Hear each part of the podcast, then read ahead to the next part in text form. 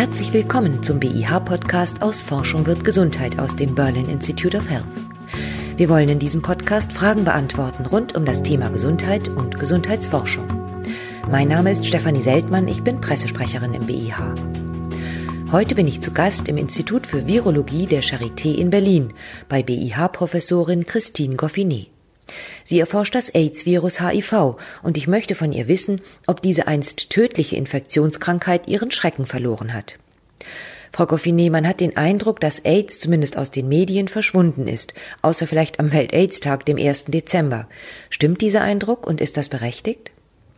Ja, ich denke, dass der Eindruck, den Sie schildern, äh, da korrekt ist. Es ist tatsächlich etwas aus der Medienlandschaft verschwunden. Ich denke, das ist nicht ganz berechtigt. Global gesehen gehen die Neuinfektionszahlen zurück, das ist korrekt.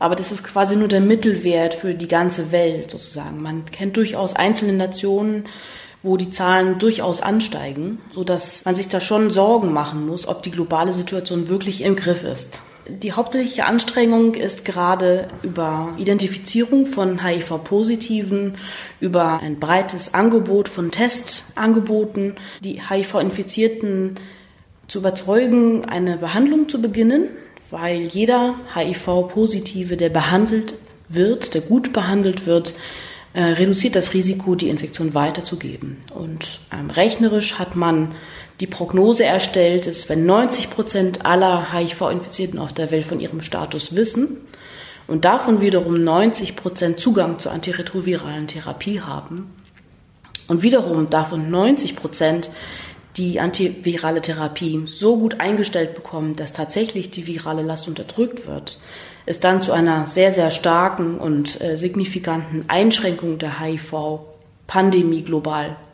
kommen wird. Das nennt man auch die 1990 Targets. Dieses Ziel zu erreichen ist allerdings teilweise sehr, sehr schwer. Also in manchen westlichen Hauptstädten, zum Beispiel London, wurde das kürzlich erreicht. Aber andere Länder, zum Beispiel nordafrikanische Länder, sind davon extrem weit entfernt, diese Zahl 90 zu erreichen. Und es ist auch gar nicht klar, ob das weltweit gelingen wird. Und ähm, meine persönliche Meinung ist, dass diese 1990 Targets sehr, sehr wichtig sind. Es ist ein Muss, dass wir versuchen, diese zu erreichen. Bevor wir jetzt darauf zu sprechen kommen, was man noch braucht, woran liegt es denn, dass dieses 90, 90, 90 im Moment noch vielerorts nicht erreicht wird? Liegt es am Geld? Liegt es an Infrastruktur? Wo ist das Problem? Eine Mischung von vielem. Geld, fehlende Infrastruktur, fehlende medizinische Infrastruktur ist natürlich in manchen Ländern ein großes Problem. Aber ich glaube fast, dass die sozial-gesellschaftliche Komponente sehr unterschätzt wird, gerade von uns Wissenschaftlern oder medizinischen, biologischen Wissenschaftlern, die oft aus der Perspektive kommen, gibt es erstmal die richtigen Medikamente oder die richtige Therapie, ist das Problem gelöst? Nein. Bei HIV spielt natürlich das Thema Stigmatisierung eine extrem große Rolle. Mancher HIV-Positive, der vielleicht von seinem Status ahnt, möchte es gar nicht bestätigt wissen, aus Furcht vor sozialen Konsequenzen. Und das führt natürlich wie in einem Rattenschwanz dann zu einem Kettenereignis beziehungsweise zu einer Aufrechterhaltung der HIV-Pandemie weltweit. Also ich glaube, mit Geld allein ist das Problem noch lange nicht gelöst. Es braucht da Mehr Intervention übrigens auch auf Ebene der Forschung. Wir müssen nicht nur gute Therapien entwickeln, wir müssen auch nicht nur ein Vakzin entwickeln, was ja leider immer noch fehlt, oder eine Heilungsstrategie entwickeln, sondern es braucht auch Forschung dazu, wie man Gesellschaften hinbringt, eine Situation zu schaffen, in der Menschen sich testen lassen und das auch unterstützen und wo es auch ein gesellschaftliches Umfeld gibt, was mit den Konsequenzen lebt und diese Menschen aufhängt.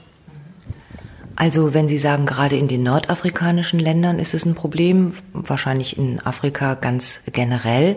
Wissen die Menschen denn, dass wenn sie zum Arzt gehen und sich diagnostizieren lassen, dass ihnen dann eine Therapie offen steht? Oder gehen sie vielleicht deswegen nicht zum Arzt, weil sie Angst haben, dann kann man sowieso nichts machen? Das kann in manchen Ländern durchaus eine Rolle spielen. Also man muss sich vorstellen, dass in manchen afrikanischen Ländern, es gibt da natürlich auch Ausnahmen, aber in einigen Ländern ist es so, dass eine gute medizinische Versorgung nur in den Hauptstädten gewährleistet ist. Das heißt, manche Menschen müssen da auch sehr lange Wege hinter sich bringen, um überhaupt erst einen kompetenten Arzt zu finden. Und man muss auch bedenken, dass die antiretrovirale Therapie nicht nur das Tablettenschlucken ist. Man muss sehr engmaschig verfolgt werden. Es muss auf Resistenzen geachtet werden, auf Nebenwirkungen, auf Unverträglichkeiten. Das bedeutet, es ist mit einem Rezept für eine Packung Tabletten nicht getan. Und das verdeutlicht, glaube ich, den Bedarf nach einer sehr, sehr guten medizinischen Infrastruktur, um dieses Problem in den Griff zu bekommen. Das heißt, das ist auch ein politisches Problem? Natürlich. Was ist da die Weltgemeinschaft bereit zu investieren? Inwieweit ist das für die ganze globale Welt ein Problem oder wird es immer noch als ein Problem der betroffenen Nationen angesehen? Und das ist natürlich eine immer größer werdende Erkenntnis. Wir sind eben eine globale Welt. Probleme, die auf der anderen Seite der Erdkugel jetzt stattfinden können, in ein paar Jahren, oder spätestens Jahrzehnten auch für die westliche Welt, für Deutschland auch ein Problem werden. Und deswegen ist es nicht nur ja, ein moralischer Appell, eine moralische Verpflichtung, sondern auch eine Notwendigkeit aus Eigeninteresse, an der Beseitigung dieser Probleme zu arbeiten. Weil zum Beispiel in der Folge von Flüchtlingsströmen auch die Pandemie uns hier in unserem gut versorgten westlichen Mitteleuropa erreichen kann. Ja, äh, Migration in alle Richtungen wird natürlich immer dazu beitragen, dass bestimmte Krankheiten sich verbreiten, natürlich. Und jetzt haben Sie schon gesagt, die medikamentöse Behandlung ist nicht alles. Es muss auch an einer Impfung, an einer Vakzine gearbeitet werden. Wie weit ist man denn da? Arbeitet man da überhaupt noch dran? Ja, es gibt tatsächlich Forscher, die sich zu der Aussage haben verleiten lassen, wir werden es nie schaffen, ein Vakzin zu entwickeln, weil es einfach so schwierig erscheint, es nun doch schon länger probiert wird und eigentlich diese Forschung von Rückschlägen gekennzeichnet ist. Ich persönlich denke, es wäre fatal, wenn man quasi aufgibt. Ich glaube auch, wir werden diese Pandemie niemals in den Griff bekommen ohne Vakzin. Das wäre eigentlich ein Präzedenzfall, eine Infektionskrankheit ohne Impfstoff zu bewältigen. Es gibt leichte Fortschritte, etwas Grund zur Hoffnung, aber wir sind noch lange von einem Durchbruch entfernt. Woran arbeiten Sie gerade? Ja, mein Forschungsgebiet ist die angeborene Immunität gegenüber HIV. Also wir versuchen zu verstehen, wie das Virus es schafft, sich in humanen Zellen zu vermehren und welche Hürden es dort trifft und wiederum, wie das Virus gelernt hat, diese Hürden zu überwinden oder zu umgehen. Wir arbeiten auch seit relativ kurzer Zeit an HIV-Heilung, also der andere heilige Gral der HIV-Forschung, eine Strategie zu entwickeln, wie HIV-positive Menschen von diesem Status befreit werden können. Also sprich, kann die genetische Information von HIV, die sich in unsere chromosomalen DNA integriert hat bei betroffenen Menschen, kann dies wieder entfernt werden. Wie kann man sich das vorstellen? Wie gehen Sie da vor? Es gibt mehrere Ansätze, theoretische Ansätze, die zwar auch klinisch erprobt wurden, aber in der Praxis noch nicht funktionieren. Der wahrscheinlich vielversprechendste Ansatz ist es, das latente Virusreservoir, also der Anteil der Viren, die sich in Immunzellen verstecken und unsichtbar sind für das Immunsystem, zu reaktivieren. Das heißt, man schubst sozusagen die schlafenden Zellen an und regt sie an zur Virusproduktion. Natürlich kombiniert man das mit einer antiretroviralen Therapie, damit sich diese neu gebildeten Viren nicht weiter ausbreiten können. Und das führt theoretisch, hat man lange gedacht, dann zu einer Reduktion des Reservoirs. Irgendwann müssten ja alle diese latent infizierten Zellen erwacht und aufgrund von immunologischen Mechanismen dann entfernt worden sein. Das ist eine schöne mathematische Rechnung, funktioniert allerdings im HIV-Patienten nicht, weil dieses Reservoir einfach wahnsinnig langlebig ist und man über die Moleküle, die diese schlafenden Zellen reaktivieren sollen, leider nicht alle erreicht. Und man denkt, dass eine einzige HIV-positive Zelle ausreicht, um die HIV-Infektion wieder neu in Gang zu bringen. Also ein sehr schweres Ziel. Was wäre Ihr Ansatz, das zu überwinden?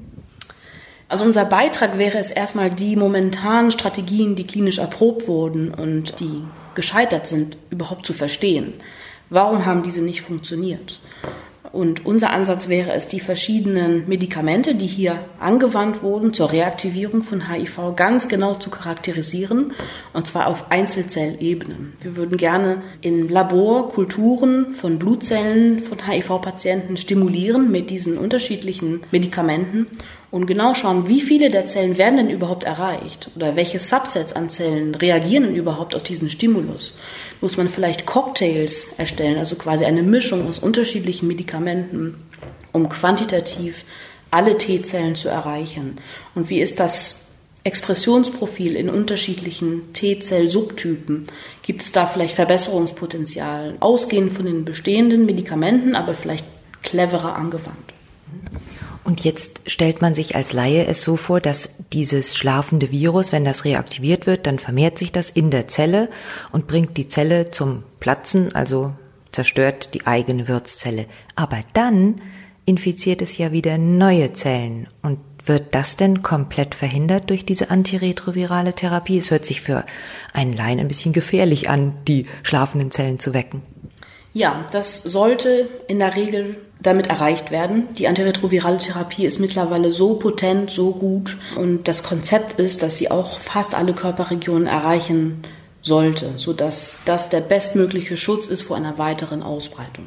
Jetzt leben wir ja im Zeitalter von CRISPR-Cas, von den sogenannten Genscheren. Gibt es denn da auch die Überlegung, dass man möglicherweise diese Virusinformation aus dem Erbgut wieder rausschneidet? Natürlich gibt es die Überlegung, nicht nur bei CRISPR-Cas, auch andere Strategien. Das wird momentan aber noch als zu gefährlich angesehen. Dafür ist die Therapie, die es gibt, einfach zu gut, als dass man das Risiko eingehen würde, eine Therapie anzubieten, die, ich sage jetzt mal etwas äh, überspitzt in unserem Genom herumschneidet. Dafür ist noch nicht genug sichergestellt, dass diese Genscheren spezifisch genug agieren. Und es gibt immer noch die Befürchtung, dass es sogenannte Off-Target-Effekte gibt, also quasi, dass die Schere dort schneidet, wo sie es eigentlich nicht soll und dann zu unerwünschten Mutationen kommt. Falls das funktionieren könnte, dass man also tatsächlich eine Therapie findet, die zunächst mal alle schlafenden Zellen aufweckt und man die dann eliminieren könnte durch die Therapie, würde man das in einem stationären Setting machen? Also man lädt die Patienten ein ins Krankenhaus und da weckt man alle ihre schlafenden Zellen auf oder das gibt man ihnen mit nach Hause oder wie könnte das denn aussehen? Das ist eine gute Frage. Das ist vollkommen unklar, ob die Therapie über einen längeren Zeitraum stattfinden müsste. Also ich bezweifle, dass es mit einer einzigen Gabe eines Medikamentes gelingen wird. Das ist ja eine sehr gute Frage, kann ich nicht beantworten. Äh, müsste man erst erforschen, wenn man erstmal den richtigen Cocktail in Anführungsstrichen gefunden hat. Nicht Sie mit Ihrem Labor, aber doch bekannte Labore arbeiten auch nach wie vor an einem Impfstoff. Wo steht man da? Was ist so schwierig und wie versucht man das zu überwinden? Ja, die Schwierigkeit besteht darin, dass das HIV extrem wandelbar ist. Also es kann sehr gut ständig sein Oberflächenmolekül verändern. Und der Witz ist ja, dass alle HIV-Patienten teilweise sehr gute Antikörper produzieren, die auch recht potent sind. Die Antikörperantwort hinkt aber immer hinter der Entwicklung des Virus hinterher. Das heißt, diese Antikörper richten sich immer nur gegen Virusvarianten, die vor drei, vier, fünf Wochen im Körper des Patienten bestanden. Und in der Zwischenzeit hat das Virus sich wiederum gewandelt und ist von diesen Antikörpern quasi nicht mehr angreifbar. Momentan arbeitet man einfach an einem besseren Verständnis von sogenannten breit neutralisierenden Antikörpern. Das sind Antikörpervarianten, die man in manchen Patienten findet, die sich eben nicht nur gegen eine Virusvariante richten, sondern die Fähigkeit haben, viele verschiedene Virusvarianten zu neutralisieren. Und man versucht ein besseres Verständnis zu bekommen, wie diese Antikörper denn im Körper induziert werden. Also welche immunologischen Lernvorgänge sozusagen müssen passieren, bis es zu dieser Ausbildung dieser Antikörper kommt. Und wenn man das im Labor nachstellen kann oder Wege findet, das künstlich hervorzurufen, wäre das im Grunde genommen die Vorlage für ein Vakzin. Aber das ist äh, leider noch nicht gelungen. Würde denn ein geimpfter Patient oder ein Patient, der eine Immunantwort entwickelt und Breitbandantikörper herstellt, auch die ruhenden T-Zellen, die versteckten, entdecken? Naja, optimalerweise müssten diese Antikörper dann direkt die hereinkommende Infektion detektieren und bekämpfen. Das heißt, man würde erwarten und hoffen, dass sich diese ruhenden Zellen mit HIV gar nicht erst bilden oder aber das Reservoir so gering ist, dass es eben dann nicht zur wirklichen Infektionen führt. Und das ist eben die Schwierigkeit bei HIV, dass es eben nur ein relativ kurzes Zeitfenster für eine immunologische Intervention gibt, weil dieses Virus eben seine genetische Information quasi abspeichert. Das heißt, das ist besonders schwierig in diesem Fall einen Impfstoff zu entwickeln, weil dieser Impfstoff ja sofort parat sein müsste und sofort in Aktion treten müsste und nicht erst abwarten kann, bis mehrere Zellen infiziert werden und sich dann sichtbar machen. Was ist denn Ihre Hoffnung? Wie wird es weitergehen mit der Epidemie, mit der Pandemie. Wird sich das 90-90-90-Modell von London in anderen Städten auch realisieren lassen können? Wird man eines Tages eine Impfung entwickelt haben? Was ist Ihre Prognose? Das ist sehr schwer, eine Prognose zu entwickeln. Also ich denke sicher, dass auch andere Städte dieses Ziel erreichen können.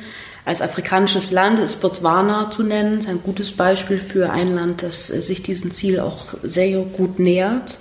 Aber die einfachen Ziele sind nicht immer die wichtigsten. Ich glaube, im Endeffekt wird es darum gehen, in allen Ländern diese Targets zu erreichen. da bin ich leider noch ein bisschen skeptisch. Gerade die Strategien oder die Visionen, die entwickelt wurden und sagen, 90, 90, 90 ist ausreichend, weil Vakzin haben wir nicht und, und Cure auch nicht. Ich bin da skeptisch, ob das wirklich die Pandemie in Schach halten wird. Ich bin der Meinung, dass es ein Vakzin braucht, um die Pandemie in den Griff zu bekommen. Vielleicht noch zum Schluss, wie, wie ist die Situation in Deutschland? In Deutschland haben wir momentan 80.000 HIV-Positive. Die Zahlen sind zurzeit relativ stabil. Die sinken aber auch nicht nennenswert. Wie wir ja schon am Eingang diskutiert hatten, dass die Sichtbarkeit von HIV in den Medien oder zum Beispiel ähm, im Schulunterricht ist doch recht zurückgegangen. Ich bin vor ein paar Jahren an Gymnasien gegangen, habe dort vor neunten Klassen gesprochen und den Schülern erzählt von unserer Forschung, aber auch natürlich vom Thema HIV allgemein wurde immer begleitet von einem HIV-positiven Menschen, der bereit war, über sich und seine Situation zu sprechen. Und mich hat es doch sehr beeindruckt, wie interessiert die Jugendlichen waren. Und das war definitiv nicht in ihrem normalen Fokus. Also die hatten sehr, sehr viele Fragen und sehr, sehr großes Interesse. Also daran hat man auch gemerkt, dass der Bedarf nach Informationen auf jeden Fall nicht gedeckt ist. Die Politik spielt auch eine Rolle, haben Sie gesagt.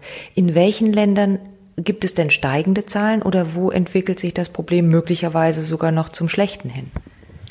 Ja, Russland ist ein Problem oder ein Beispiel, manche osteuropäische Staaten, in China ebenfalls.